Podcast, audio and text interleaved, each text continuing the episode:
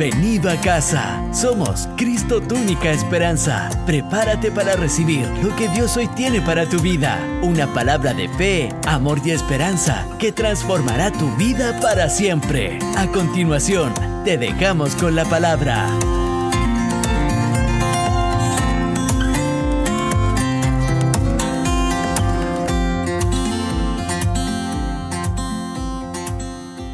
Y vamos a hablar esta noche en el Salmo 103, en el versículo 1. Y dice así la palabra del Señor, bendice alma mía Jehová y bendiga, diga di, todo mi ser su santo nombre. Verso 2, bendice alma mía a Jehová y no olvides ninguno de sus beneficios. Él es el que perdona tus iniquidades él es el que sana tus dolencias. Él es el que rescata del hoyo tu vida. Y Él es el que te corona de favor y misericordia. Y es el que sacia de bien tu boca. De modo que te rejuvenezcas como el águila. El secreto de la eterna juventud está en la Biblia. Está en la Biblia. De modo que te rejuvenezcas como el águila. Mira al que está al lado y dile, vamos a leer más la Biblia, por favor, para que te rejuvenezcas. Y le he puesto el día de hoy a mi mensaje que no se te olvide. Busca a alguien y dile que no se te olvide. Vamos, busca a alguien y dile que no se te olvide. A la persona al otro lado dile que no se te olvide. ¿Cuántos de los que están acá, yo soy el primero en decirlo, son olvidadizos? Levante su mano. Ah, son de los míos, muy bien. ¿Cuánto alguna, han dicho alguna vez esto a su esposa? Pero mi amor, sí te lo dije. Y nunca se lo dijimos porque se nos olvidó decir. Y las mujeres nos dicen, soy la última en enterar. ¿Sí le ha pasado? Ay, estoy sanando mi corazón hoy día, no soy el, no soy el único. Pero ¿cuántos de los que están aquí se nos olvida fácilmente las cosas? ¿Sí? Entonces, ¿por qué no se te olvida fácilmente perdonar a la persona que te ¿Sabe por qué? Porque tenemos un problema. No se nos olvida lo que se nos tiene que olvidar, pero somos, somos fáciles para olvidar las cosas que sí necesitamos recordar. Y esa es la trampa del diablo y de eso quiero hablar esta noche.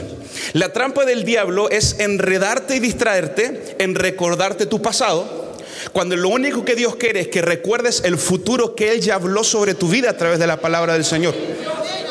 Somos especialistas para que se nos olviden las cosas, pero cuando se trata de perdonar, nos cuesta olvidar. Cuando se nos trata de perdonar a alguien que murió, no se nos olvida fácilmente. El otro día hablaba con unas personas y dice, pastor, pero es que eh, él me dijo algo que nunca se me olvidó y, no lo he podido perdonar. Y, ¿Y hace cuánto fue? Hace 25 años, me dice. 25 años llevaba y no se le olvidaba lo que esta persona le había hecho. David está diciendo algo, que nunca se te olviden los beneficios que Dios tiene para ti. Mi hermano, por eso le puse el mensaje, que no se te olvide. Porque necesitas recordar las palabras que Dios ha hablado sobre tu vida. Necesitas recordar las promesas que Dios ha declarado sobre tu familia. Necesitas recordar lo que Dios dijo que íbamos a hacer. Necesitamos recordar la palabra del Señor. Mire cómo lo dice la nueva traducción viviente, Salmo 103, verso 1 y 2.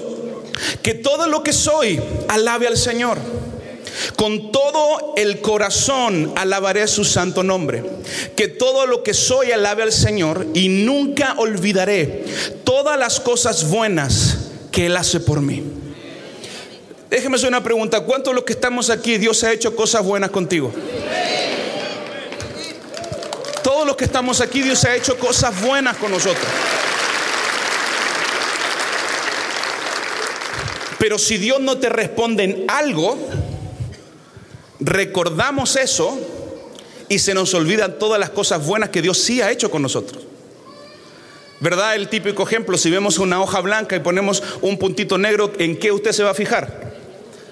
en el punto negro. ¿Por qué? no sé por qué, pero somos especialistas en fijarnos en lo que nos falta y no ser agradecidos por lo que Dios ya nos ha dado y por lo que Dios ha hecho por nuestra vida. Que no se te olvide lo que Dios ha hecho por ti. De cuántas veces el Señor te ha librado de cuántas veces el Señor te ha suplido, cuántas veces el Señor te ha sanado, cuántas veces el Señor ha tenido misericordia contigo, cuántas veces han caído mil y diez mil a tu lado, pero a ti no te ha tocado, porque la gracia del Señor está sobre ti, mi hermano. Somos tan fáciles, se nos olvida tan fácil las cosas buenas que Dios ha hecho con nuestra vida y resaltamos las cosas malas que todavía Dios no hace. Diga conmigo que no se me olvide lo que Dios hace por mí. Pero David está diciendo esto.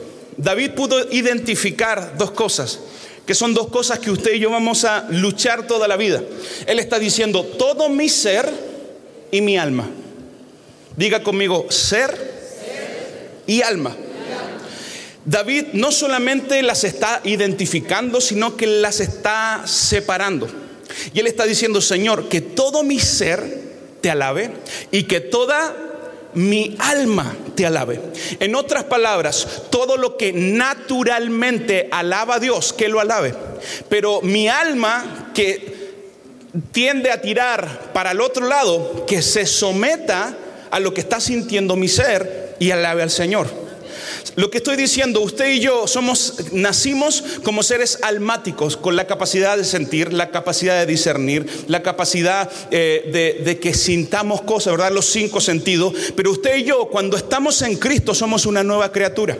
Las cosas viejas pasaron, ¿eh? aquí Dios hace todas las cosas nuevas. Desde ese momento, usted y yo nacimos otra vez y nacimos al Espíritu, nacimos a una vida espiritual. Por eso David está identificando mi vida natural que te alabe y mi vida espiritual que te alabe. ¿Saben por qué? Porque hay veces que nuestro espíritu quiere adorar al Señor, pero mi alma está tan cansada, está tan desilusionada, está tan eh, sin propósito que no quiere adorar al Señor. Por eso David en otras palabras está diciendo, alma mía, sométete al gobierno del Espíritu. Alma mía, alaba al Señor. ¿Qué está diciendo David? Alma, cuando no tengas ganas de alabar, hay que alabar. Cuando llegues a la iglesia y ni siquiera tienes las ganas de levantar las manos, es en ese momento donde tienes que hablarle a tu espíritu y decirle, espíritu, ven y gobierna mi alma.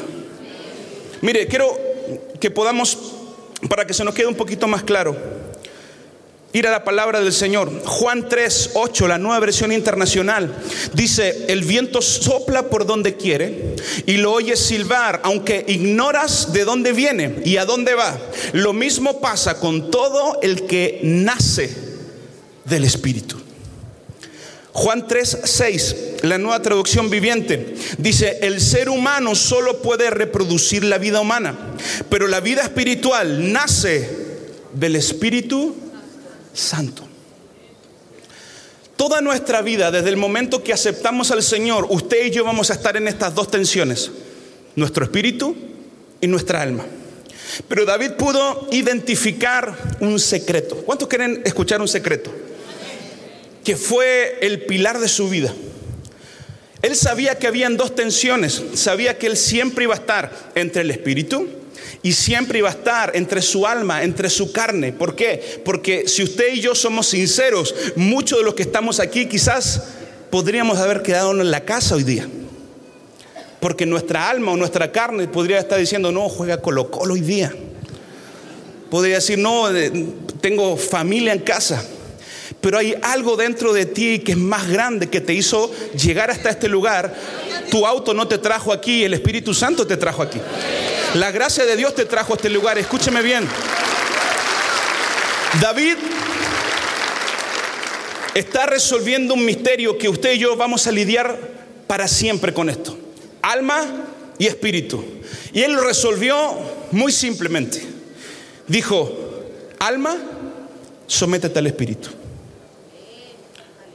Cuando no hay razones para adorar, hay algo en nuestro interior que dice, Dios ha sido tan bueno con nosotros, que ese es, el producto de mi adoración. El amor de Cristo que ha sido derramado en nuestro corazón es el motivo de nuestra adoración. Ahora, y luego comienza a dar una lista de beneficios. ¿A cuánto le gustan los beneficios? ¿Cuántos alguna vez quizás han comprado algo porque traía un beneficio de algo? ¿Cuántos alguna vez quizás se firmaron por una tarjeta de crédito porque te iba a dar ciertos beneficios. A todos nos gustan los beneficios. Y David está enumerando algunos beneficios que Dios ya hizo por nosotros. Pero antes de ir a eso, quiero leer Salmo 16, en el verso 5. Mire cómo dice la Reina Valera contemporánea. Dice, tú Señor eres mi copa y mi herencia. Tú eres quien me sostiene. ¿Cuántos dicen amén a eso? Dios es el que nos sostiene. Por suerte recibí una bella herencia. Hermosa es la heredad que me asignaste. Por eso te bendigo. Señor, pues siempre me aconsejas y aún de noche me protege, me, me reprendes. Todo el tiempo pienso en ti, Señor. Contigo a mi derecha jamás caeré. Gran regocijo hay en mi corazón y en mi alma. Escúcheme bien, todo mi ser siente una gran confianza porque no me abandonarás en el sepulcro, no dejarás que sufra corrupción quien te es fiel. Tú me enseñas el camino de la vida, con tu presencia me llenas de alegría. Estando a tu lado, seré siempre dichoso.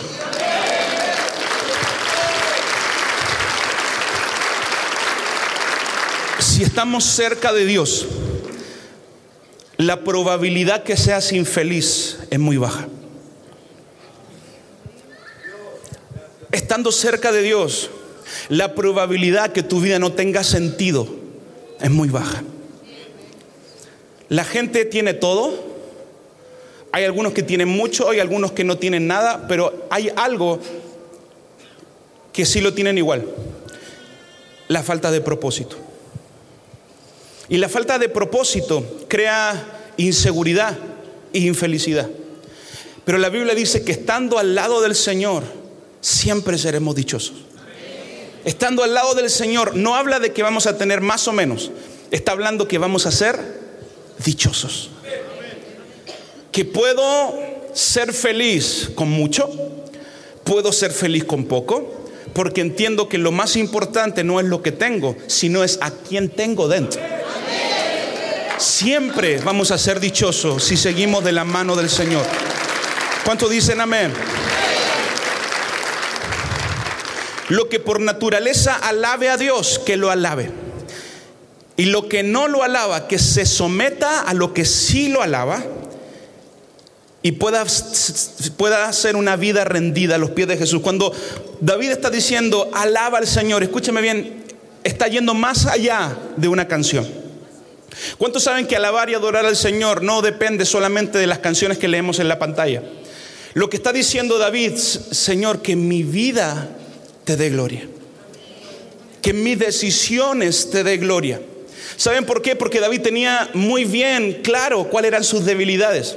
Él sabía que era una persona llena de debilidades, por eso estaba diciendo, eh, el hombre de Dios que hay dentro de mí, todo el mover del Espíritu que hay dentro de mí, que te alabe, pero también las cosas que no te alaben, las someto a tu voluntad.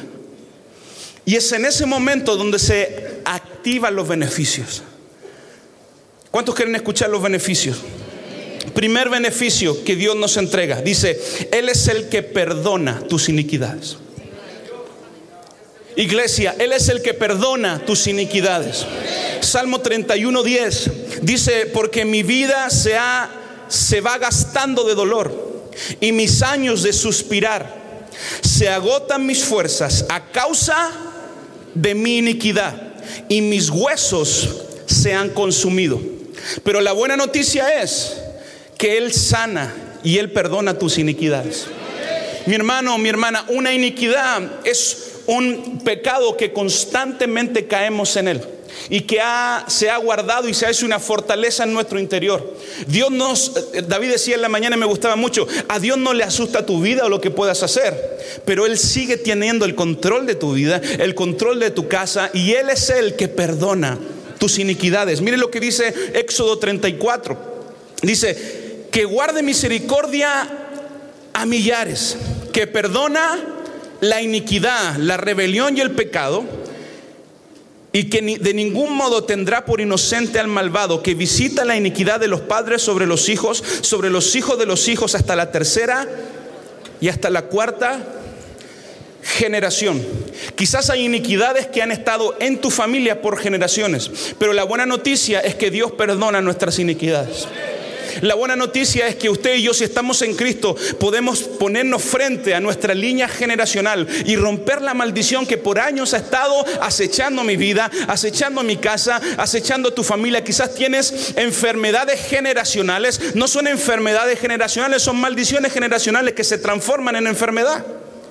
Pero alguien tiene que identificarla y decir, hasta ahora por mucho tiempo estuvo en mi casa, estuvo en mi abuelo, estuvo en mi papá, pero en mí se corta toda maldición. No va a pasar a mis hijos. No va a pasar a mis hijos. Dios perdona la iniquidad. Escúcheme bien, iglesia. Dios perdona tus pecados. Dios perdona mis pecados. ¿Cuánto le dan gracias al Señor? Número dos, Él es el que sana todas nuestras dolencias. Él es el que sana todas nuestras dolencias. A veces creemos que Jesús solamente murió en la cruz del Calvario por mis enfermedades.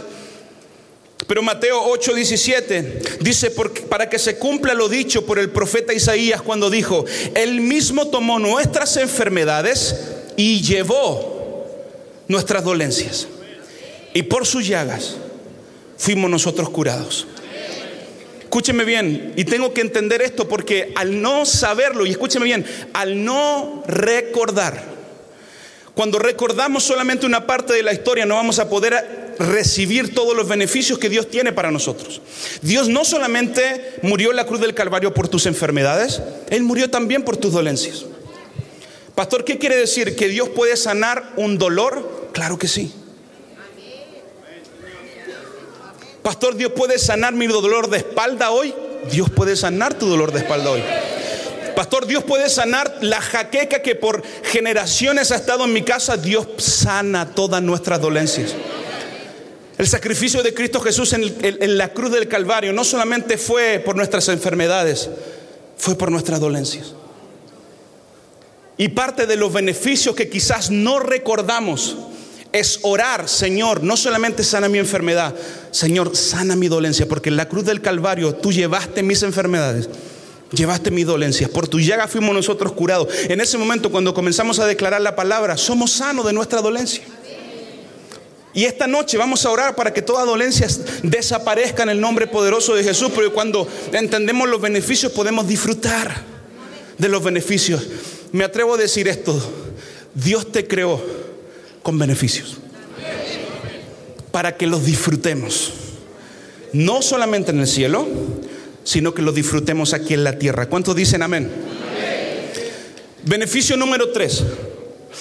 Él es el que rescata del hoyo tu vida. Él es el que rescata del hoyo tu vida. Dios no te creó para vivir en un pozo.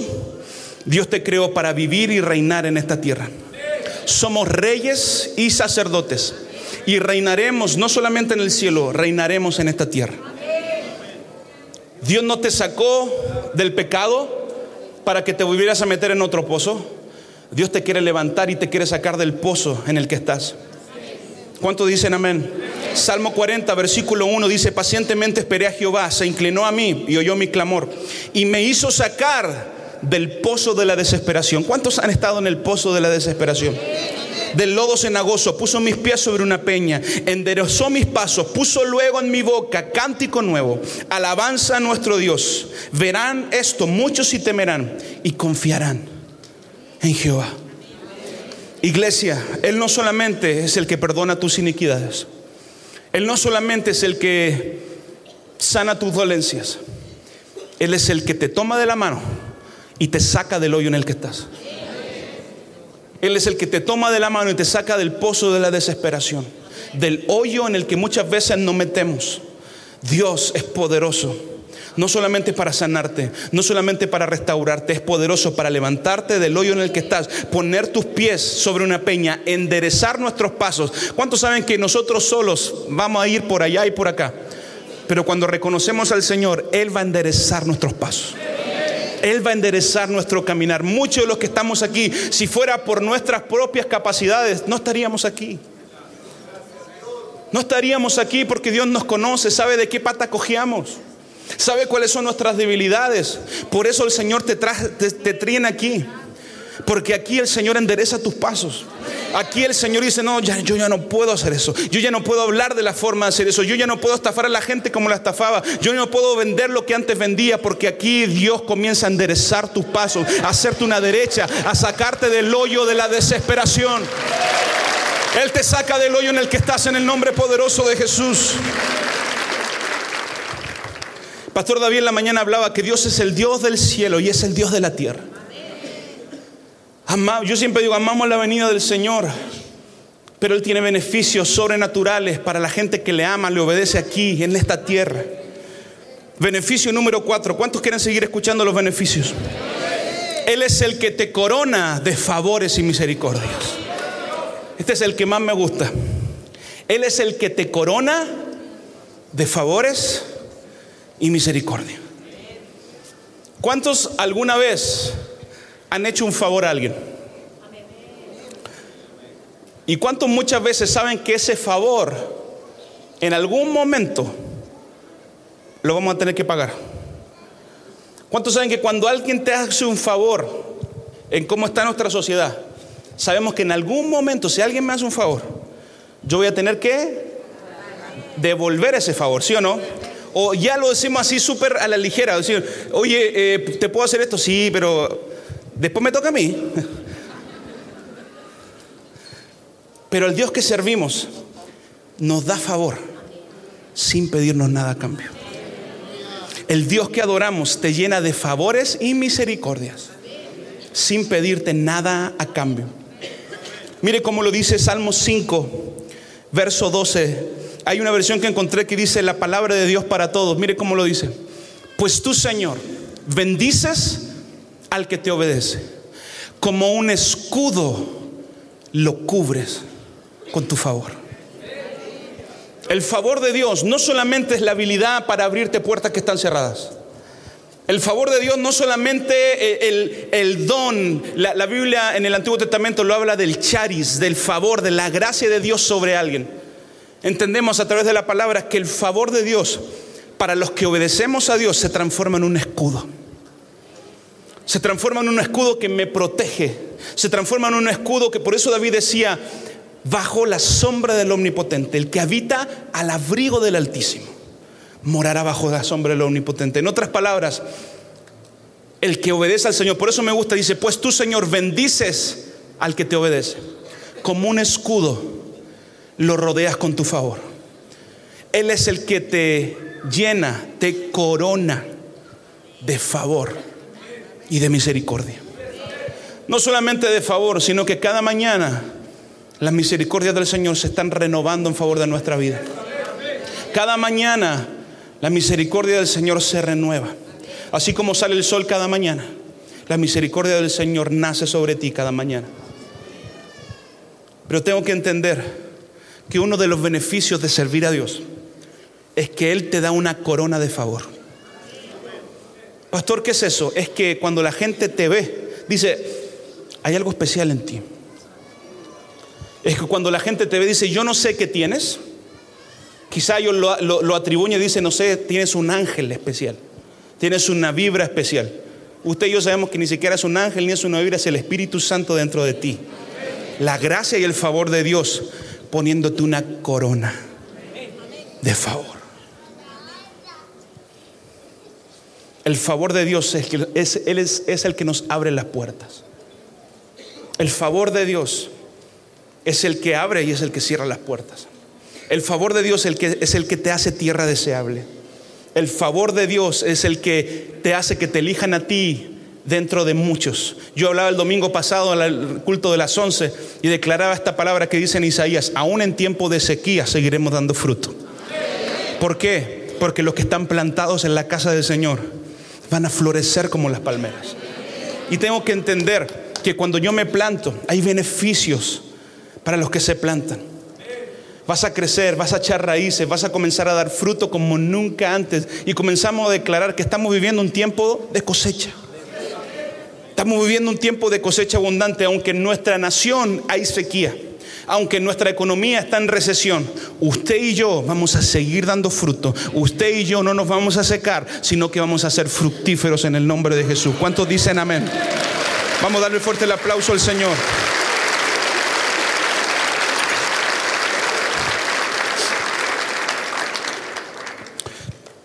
Yo no sé tú, pero yo necesito el favor de Dios en mi vida. Yo necesito la gracia del Señor en nuestra vida. Por eso la Biblia dice que tenemos este tesoro en vasos de barro, para que la excelencia del poder de Dios no sea de nosotros, sino sea de Dios. Pablo dice, hermanos, no erréis, no se equivoquen, toda buena dádiva y todo don perfecto proviene del cielo del Padre de las Luces. Él, él, es el que nos da la habilidad.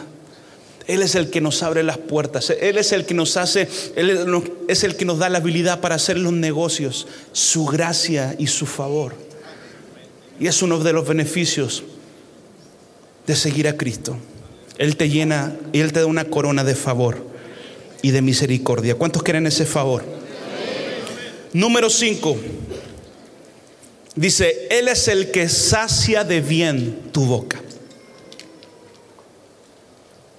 Cuando tengo un encuentro con Jesús, mi manera de hablar cambia. Cuando tengo un encuentro con Jesús, mi manera de hablar cambia. La gente te va a escuchar hablar y decir, ¿por qué estás hablando así? Porque yo ya no puedo hablar como tú hablas, porque hubo alguien que me cambió, que me transformó. Cuando tengo un encuentro con Jesús, yo cambio la queja por el agradecimiento. Cuando tengo un encuentro con Jesús, mi manera de hablar tiene que cambiar. Cuando tengo un encuentro con Jesús, el no puedo se transforma por todo lo puedo en Cristo que me fortalece. Cuando tengo un encuentro con Jesús, el soy débil se transforma por soy fuerte en Cristo. Cuando tengo un encuentro con Jesús, diga el pobre, rico soy. Cuando tengo un encuentro con Jesús, el decir no hay oportunidad cambia decir estoy viviendo en cielos abiertos. Él es el que llena de bien tu boca. Escúcheme bien. Te vas a abrir la boca y te vas a impresionar de las cosas que salen de tu boca. Porque muchas veces el Señor te da la habilidad para hablar, para dar una palabra. Y tú dices, ¿de dónde salió eso? Él es el que sacia de bien tu boca. Escúcheme, no son tus palabras, es Dios hablando a través de tu vida. Cuando le prestas tu boca al Señor para hablarle a alguien, es el bien de Jehová hablando a través de tu vida. Él es el que sacia de bien nuestra boca. ¿Cuántos dicen amén? Salmo 19, 14 dice, sean gratos los dichos de mi boca y la meditación de mi corazón delante de ti, oh Jehová, roca mía y redentor mío. Salmo 17, verso 3, mire, mire lo que dice. Dice, tú me has, tú has probado mi corazón, me has visitado de noche, me has puesto a prueba y nada inicuo hallaste he resuelto que en mi boca no haga transgresión. Lo que está diciendo aquí es que va a llegar un momento donde Dios va a probar tu corazón. ¿Sabes cómo Dios prueba tu corazón? Con las cosas que salen de tu boca. La Biblia dice, de toda palabra ociosa vamos a dar cuentas. Lo que abunda en el corazón, es el resultado de lo que habla nuestra boca. Entonces cuando alguien te dice, te dice algo que te hirió y dice, no, yo estaba bromeando, no, no estaba bromeando, estaba en su corazón. Solamente que se le salió.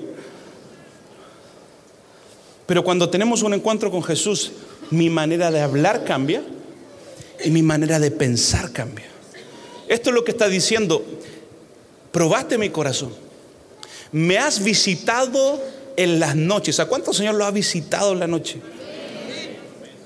Hay veces que no puedes dormir y comí mucha pizza, ¿qué será que no estoy durmiendo? En ese momento recuerda que quizás el Señor que te quiere hablar. Me has puesto a prueba. Y nada inicuo y nada malo hallaste. Entonces he resuelto que mi boca no va a decir transgresiones.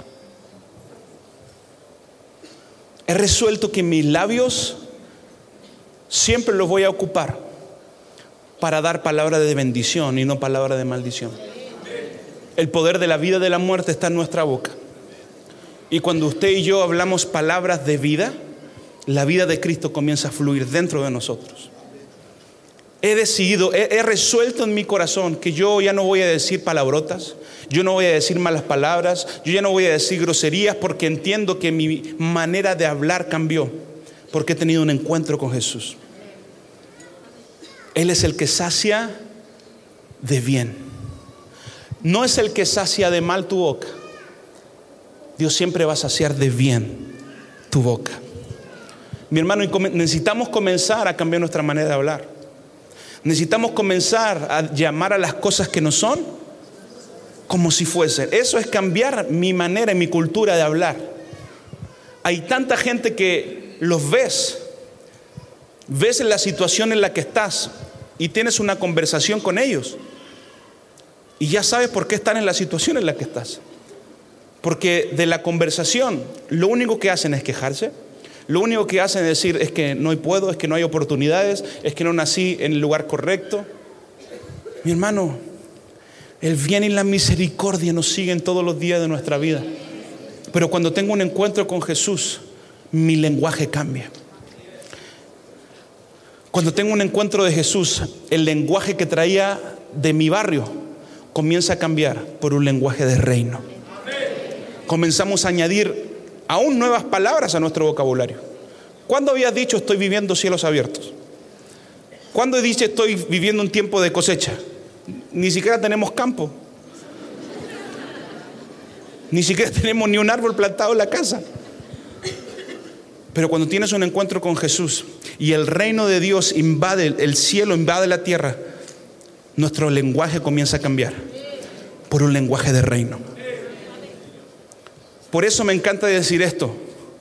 No importa si hablas con acento colombiano, venezolano, haitiano, chileno o argentino, tenemos que hablar un lenguaje de reino.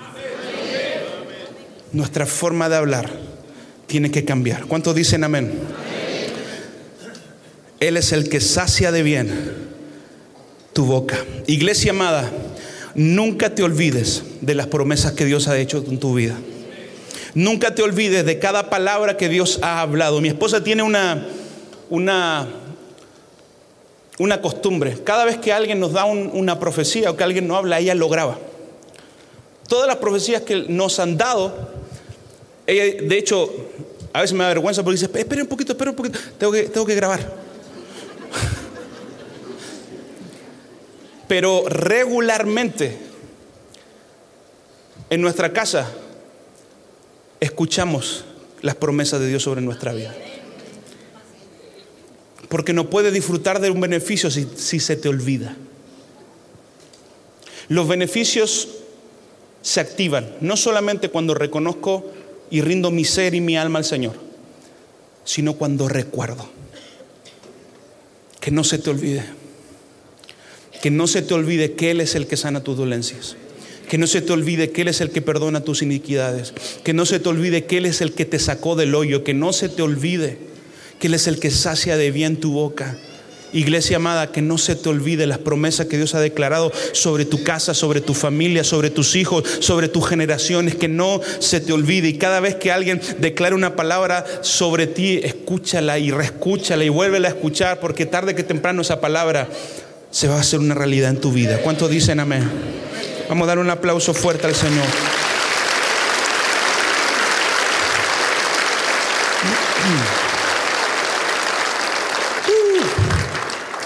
Pasen, pasen todos muchachos, por favor, yo estoy terminando. Que no se te olvide que eres un hijo de Dios. Que no se te olvide que Dios te hizo, te puso por cabeza y no por cola. Que no se te olvide que tienes herencia y que tienes un destino de gloria. Que no se te olvide los beneficios que tienes como ser hijo de Dios. Que no se te olvide de dónde el Señor te sacó. Porque cuando te olvidas de dónde Dios te sacó, en ese momento comienza nuestro corazón a llenarse de orgullo. Pero cuando constantemente recuerdo el lugar de donde Dios me sacó, por eso David de, tiempo en tiempo volvía a oler el olor a las ovejas, el olor a, al excremento de la oveja. Y eso lo hacía recordar. No importa lo lejos que el Señor te lleve, siempre recuerda de donde el Señor te sacó.